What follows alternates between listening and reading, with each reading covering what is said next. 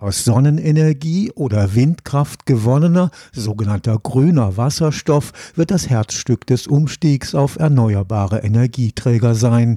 Wasserstoff ist ein ideales Speichermedium. Mit ihm ließe sich die Ernte der Sonnenenergie aus dem Sommer problemlos in den Winter übertragen. Mit grünem Wasserstoff könnte man auch Schiffe, Flugzeuge und Fahrzeuge antreiben, ganz ohne das Klima zu gefährden. Dazu braucht man nicht unbedingt eine Brennstoffzelle, die den Wasserstoff an Bord eines Fahrzeugs in Strom umwandelt. Mit Wasserstoff könnte man schon heute problemlos herkömmliche Verbrennungsmotoren klimaneutral betreiben, vorausgesetzt es steht genügend grüner Wasserstoff zur Verfügung.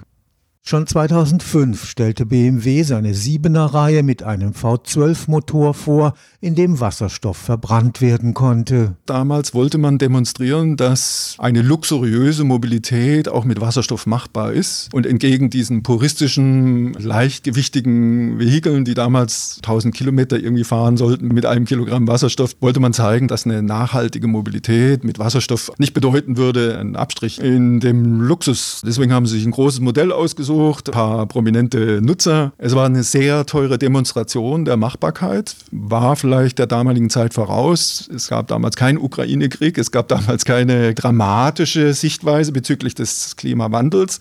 Also von daher gab es nicht unbedingt diesen Druck, das weiter zu tun. Professor Thomas Jordan ist Wasserstoffexperte am Karlsruher Institut für Technologie. Er bedauert, dass Verbrennungsmotoren jetzt ab 2035 pauschal verboten sein werden. Ein mit grünem Wasserstoff betriebener Verbrennungsmotor sei klimaneutral und sein Einsatz sei auch effizienter, als den Wasserstoff mit einer Brennstoffzelle erst in Strom umzuwandeln, der dann wiederum einen Elektromotor antreibt. Die Rückwandlung in Strom von Wasserstoff dann wieder zurück in den Strom zu gehen, da ist die Kette weniger effizient. Eine Verbrennungsmaschine bietet die Möglichkeit, relativ schnell mit einer sehr breit etablierten und bewährten Technologie den Wasserstoff genauso gut umformen zu können wie in einer Brennstoffzelle. Also die Brennstoffzelle ist nicht in allen Belangen überlegen. Kosten, Flexibilität, die Verträglichkeit von nicht sehr reinem Wasserstoff ist in einem Motor erheblich höher als in der Brennstoffzelle, die etwas empfindlicher ist. Und insofern sind wir der Überzeugung, dass es durchaus Anwendungen gibt, die besser mit einem Motor versorgt werden als mit einer Brennstoffzelle, als Wandler. Ein Wasserstoffmotor könnte auch strenge moderne Abgasstandards einhalten. Ich kann die Fahrweise dieses Motors, des Wasserstoffmotors so einstellen, dass auch absehbar in Zukunft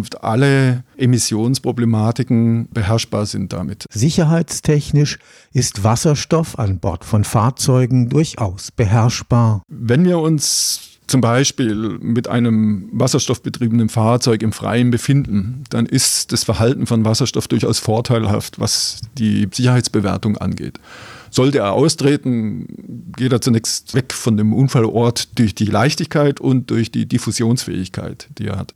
In geschlossenen Räumen oder stark verbauten Räumen, Tunnels, Garagen sind das Gegenbeispiel. Das mag der Wasserstoff nicht. Das muss man berücksichtigen und dann alles in allem würde ich sagen, ist er ähm, sicher handhabbar und nutzbar. Nach Überzeugung des Experten bietet der Wasserstoffmotor den Vorteil, dass eine bewährte Technologie weiterhin genutzt werden könnte, was den Umstieg auf Erneuerbare beschleunigen würde. Die Kosten für einen Motor sind gegenwärtig für die Leistung gerechnet geringer. Die Erfahrung, die seit 100 Jahren hier mit Motoren gemacht wurde, könnte weiter genutzt werden. Das würde Arbeitsplätze sichern. Das würde auch durchaus eine Anbieten, die vorteilhaft gegenüber der Brennstoffzelle ist. Stefan Fuchs, Karlsruher Institut für Technologie.